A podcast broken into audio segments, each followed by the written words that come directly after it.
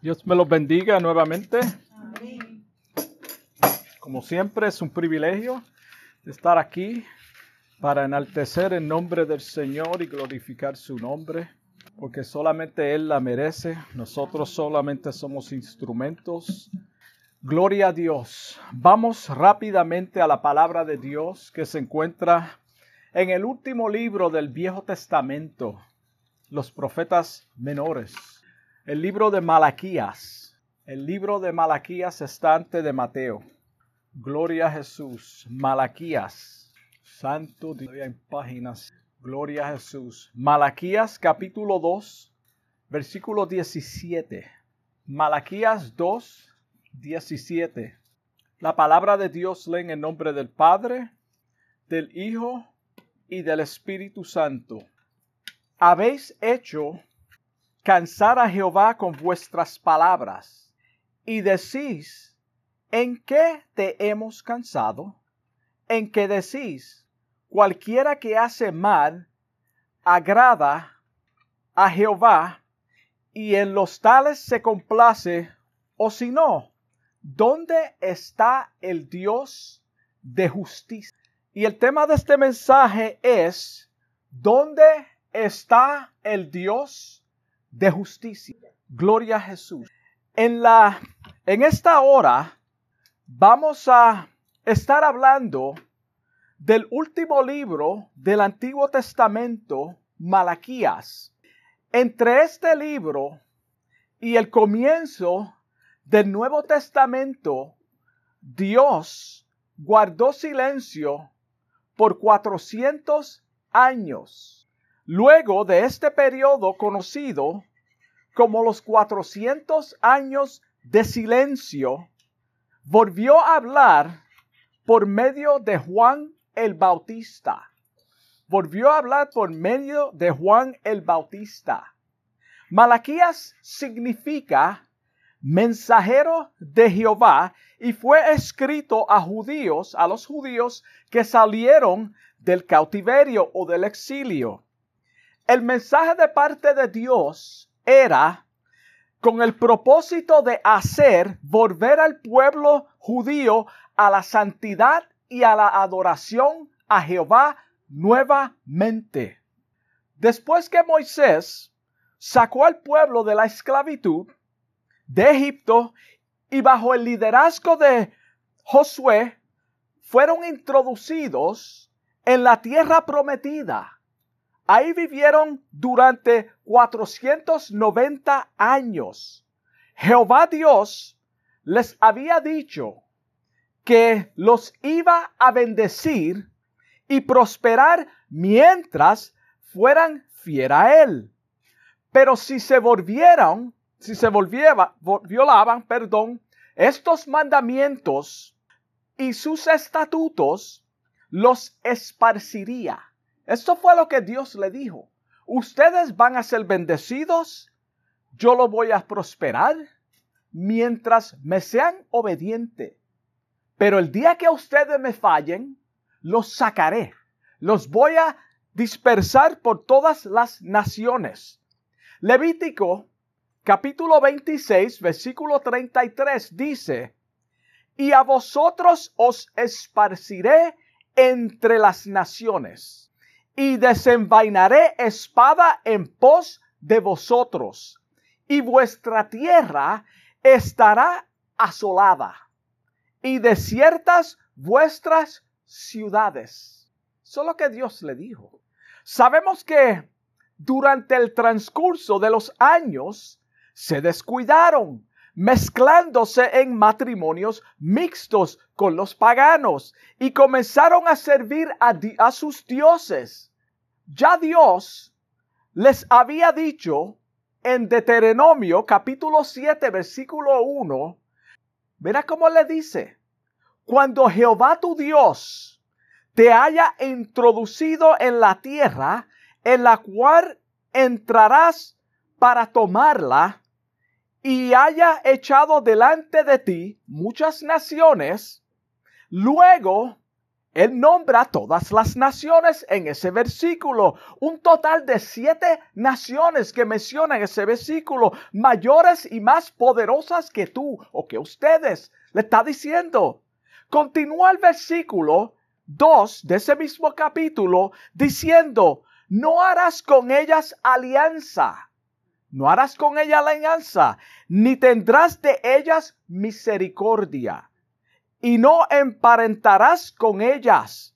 No darás tu hija a su hijo, ni tomarás a tu hija para tu hijo, su hijo, porque desviará a tu hijo de en pos de mí.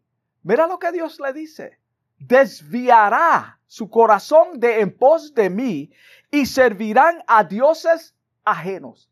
Esa era la razón y el furor de Jehová se encenderá sobre vosotros y te destruiré pronto. Palabra de Dios a su pueblo.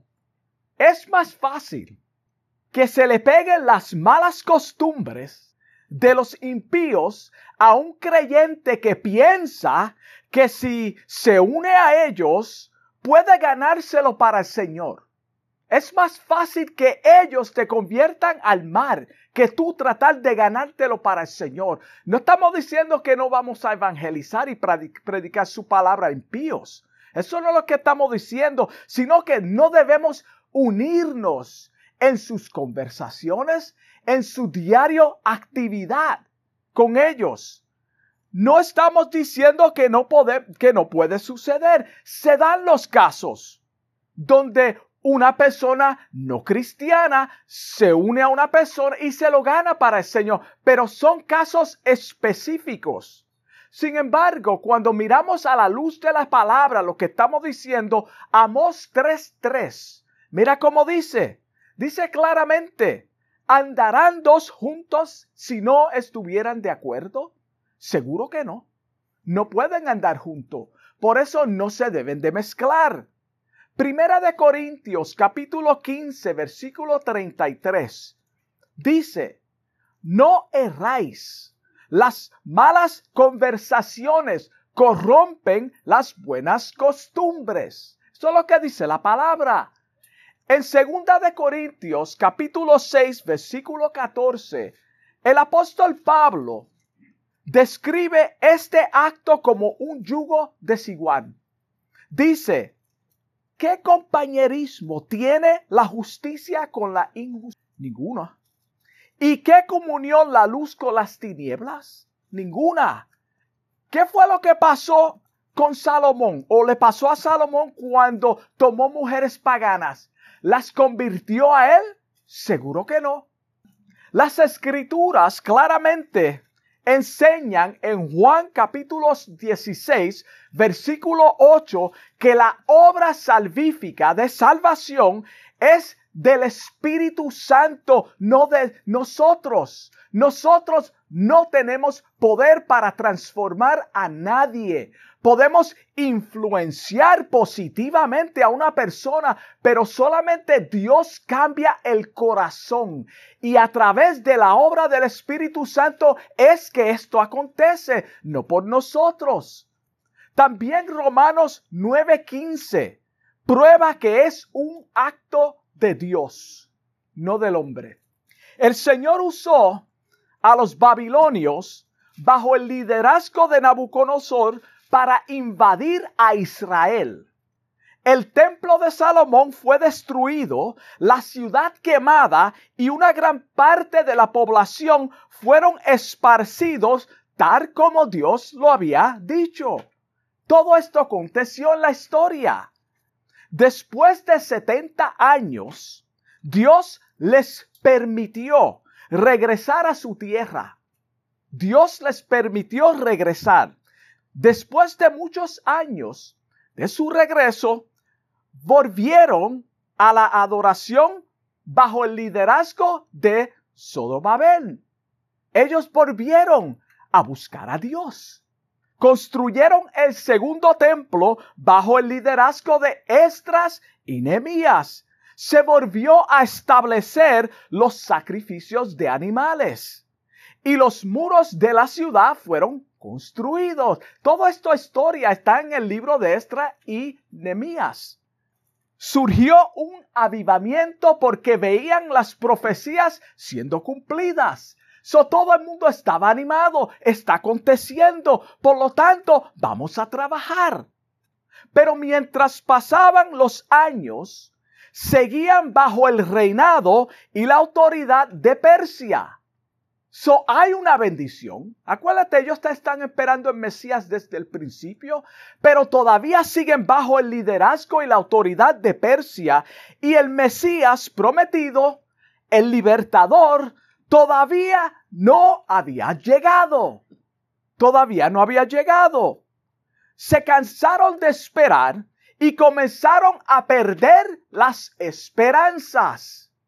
¿Cuántas personas hoy están desanimados? Estoy hablando de cristianos. Están desanimados, cansados, porque hace más de dos mil años se ha venido anunciando que Cristo está a la puerta. Cuando alguien está en la puerta, está casi aquí. Lo que tiene que hacer es abrir y entrar. Y se ha venido diciendo que Cristo está a la puerta. Pronto llegará y todavía estamos pasando pruebas. Todavía estamos aquí. Estamos pasando pruebas, angustias y enfermedades.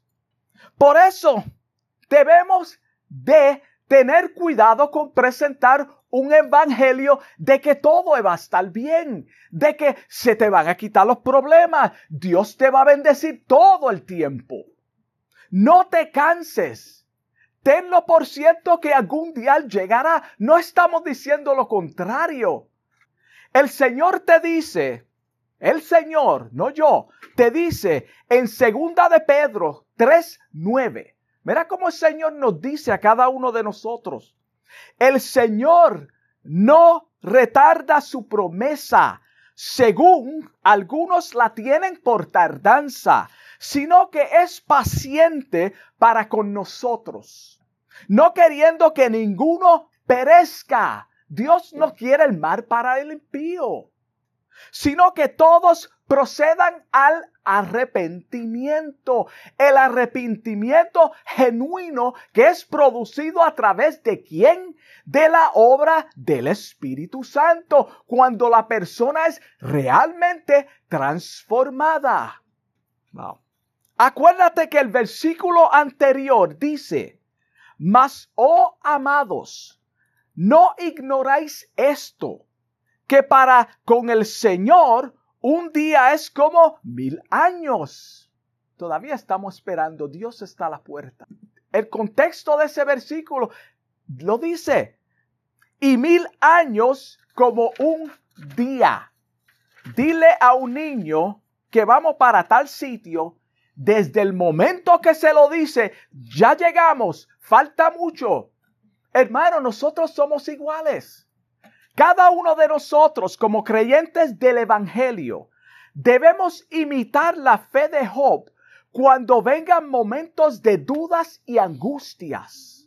Él dijo en su libro, capítulo 13, versículo 15 de Job, He aquí, aunque Él me matare, aunque Él me matare, en Él esperaré. En Él esperaré. Eso fue lo que dijo Job en medio de una angustia que ningún ser humano, aparte de Jesucristo cuando andó en la tierra como hombre, puede soportar. Y estas fueron palabras que salieron de Job. Aunque Él me matare con todo esto, esperaré en Él. En otras palabras, no voy a moverme, voy a seguir confiando en Él. Hermanos, no podemos enfocarnos tanto en lo porvenir, sino procura vivir tu vida a la luz de las escrituras y de su palabra. Y que tu nombre esté escrito en el libro de la vida, tal como dice Lucas 10, 20. No podemos afanarnos tanto por Cristo viene, está a la puerta. Sí lo creemos, sí lo sabemos, pero estamos aquí ahora, en el tiempo presente. Debemos de vivir para Cristo. El descuido, la apatía Y la actitud negativa hacia las cosas del Señor trae consecuencias graves. Trae consecuencias graves. Lo vemos en esta historia. La conducta de ellos, de este pueblo, trajo unas acusaciones serias de parte de Jehová Dios contra el pueblo de Israel. En el primer capítulo de Malaquías, Jehová les dice, yo os he amado, yo os he amado. Estas son palabras de Jehová Dios. Es como la mujer o el hombre, porque la mujer también que confronta al esposo infiel y le dice, ¿cómo tú te atreves a hacerme infiel cuando yo te amo, velo por tus intereses y te honro como esposa o como esposo? ¿Cómo tú te atreves? Es lo que está diciendo el Señor. Yo os he amado. Cuando tú dices yo os he amado, es porque aconteció algo en el matrimonio, en la vida de la persona de la cual se está dirigiendo esta palabra. Yo os he amado, Israel, le dice Jehová. La maldad de ellos era tan severa que se atrevieron o se atreven a preguntar, mira esto, ¿En qué nos amaste? ¿En qué nos amaste? ¡Qué atrevimiento! Él los sacó de la esclavitud, primeramente. Les entregó las estas tierras y ellos se atreven a cuestionar su amor por ellos. ¿En qué nos amaste?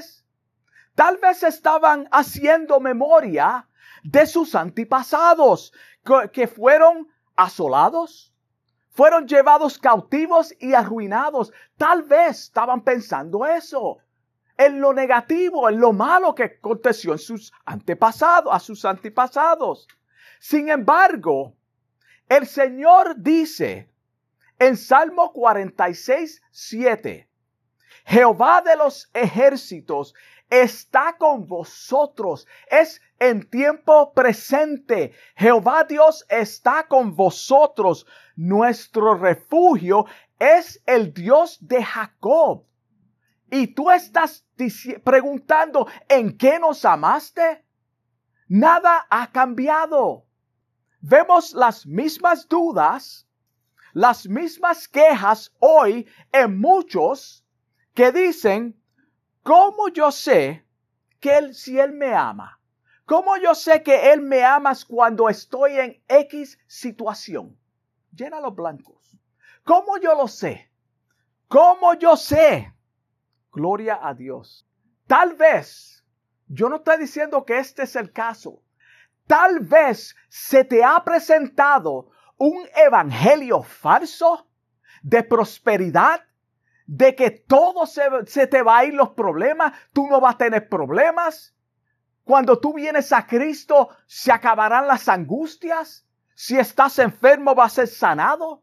Si eres pobre, el Señor te va a bendecir con riqueza si tú da o aporta a tal ministerio. Esos son falsedades. Esos son falsedades. Juan 16, 33. Mira cómo Jesús dijo, Jesús a sus discípulos y a cada uno de nosotros. Estas cosas os he hablado para que en mí tendréis paz, para que en Él tuviésemos paz. En el mundo, en el sistema que estamos viviendo, tendréis aflicción. Esas son palabras de Jesús. Pero confiad, yo he vencido al mundo. Tú vas a tener problemas, tú vas a pasar por angustias, pero Él nos dice confiad porque Él ha vencido. Nosotros somos bendecidos en Él. La respuesta a esta pregunta que se hace mucha gente se encuentra en Juan 3:16, una escritura muy conocida. Porque de tal manera amó Dios al mundo que ha dado a su Hijo unigénito para que todo aquel que en él cree no se pierda, mas tenga vida eterna. Lucas 19:10 claramente dice, porque el Hijo del Hombre vino a buscar lo que se había perdido. Y ellos se cuestionan en qué nos amaste. Y con todo esto, con todo esto la gente sigue dudando y cuestiona su amor que el Señor tiene hacia la humanidad y lo rechazan. Con todo esto lo rechazan. No quieren saber nada de Él. Algunos se atreven a decir, Dios no ha hecho nada por mí. Dios no ha hecho nada por mí. Lo que tengo es porque trabajo fuerte o duro. Todo lo que yo tengo es porque he estudiado. Y, he quemado mis pestañas en los libros. Yo hoy soy una persona próspera porque yo estudié mucho. Yo trabajé fuerte, nadie me ha dado nada, Dios no me dio nada, eso fui yo que lo trabajé. Eso es lo que muchas personas se dicen. Y también cuestionan por qué Dios permitió que muriera X persona si Dios es amor. Acuérdate en qué nos amaste. ¿Por qué murió fulana de tal? ¿Por qué mi nieta está enferma? ¿Por qué? Si Él es amor, ¿por qué hay tanta enfermedad? Y mueren personas buenas, según los hombres. Se preguntan, ¿dónde está el Dios de justicia? Muchas personas, ¿dónde está el Dios de justicia en mi angustia? ¿Por qué yo paso tanta aflicción? ¿Qué más podemos pedir? ¿Qué más podemos pedir? Él dio su, su vida para salvarnos de la eterna condenación y nos regaló su justicia. Él nos regaló su justicia siendo nosotros malos en la condición en la cual nos encontrábamos y nos y a muchas personas aún se encuentran en su situación pecaminosa y el Señor los quiere los quiere alcanzar. Todo esto hizo para declararnos justos y reconciliarnos con el Padre y librarnos de la esclavitud del pecado. Todo esto hizo por nosotros. Y las personas se cuestionan, ¿dónde está el Dios de justicia? Este pueblo preguntó, ¿en qué nos amaste? ¿En qué nos amaste? Romanos 5.8 dice, mas Dios muestra su amor para con nosotros en que siendo aún pecadores, aún Cristo murió por nosotros. Cristo murió por nosotros. Él no está esperando personas perfectas porque nadie es perfecto. No diga, yo voy a ir a la iglesia, yo voy a aceptar a Cristo cuando yo arregle mis asuntos, tengo un vicio, tengo tal cosa en mi vida, estoy mal. Cuando todo esto se alinee y yo arregle mis asuntos con Dios, entonces le voy a servir. Esto no funciona así. Ya lo probamos por la palabra que la obra es de Dios. Él es quien llama al hombre en la condición actual donde se encuentra, porque Él es quien transforma al hombre. El hombre es incapaz de transformar su corazón. No es posible, no lo es. Por más que trate, por más que, que, trate de, de cambiar por sí mismo, nunca ni jamás lo logrará. Tú puedes cambiar tu apariencia externa, tú puedes rebajar, tú puedes maquillarte, tú puedes ponerte pelo de embuste. Con todo esto tu corazón sigue siendo dañado a menos que la obra transformadora del Espíritu Santo cambie el corazón. Entonces Cristo es reflejado a través de nuestra conducta porque Él es quien ahora habita en nosotros. Ya no vivo yo vive Cristo en mí, dijo el apóstol Pablo.